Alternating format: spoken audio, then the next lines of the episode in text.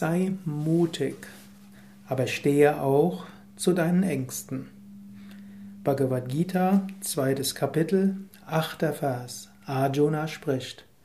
Ich sehe nicht, was diese Sorge, die meine Sinne verbrennt, beseitigen würde.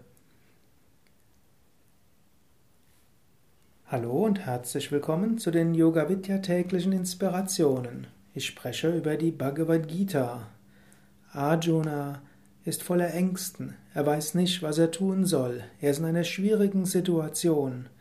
Er sagte vorher, ich, mein Herz ist vom Mitleid überwältigt, mein Geist verwirrt hinsichtlich meiner Pflicht. Und jetzt im achten Vers des zweiten Kapitels der Bhagavad Gita sagt er, ich weiß nicht, was es sein könnte, was diese Sorge, die meine Sinne verbrennt, beseitigen würde.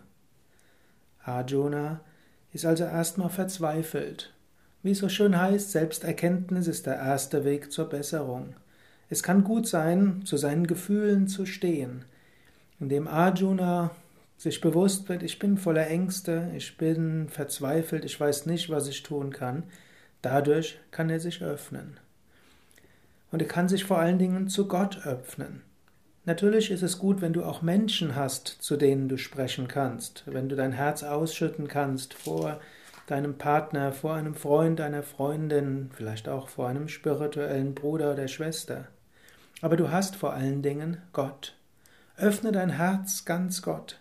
Sprich zu Gott, als ob er tatsächlich gegenwärtig wäre. Und lass durchaus auch deine Verzweiflung dort hineinkommen. Wenn du so von ganzem Herzen dich Gott öffnest, kann Gott dir Trost schenken.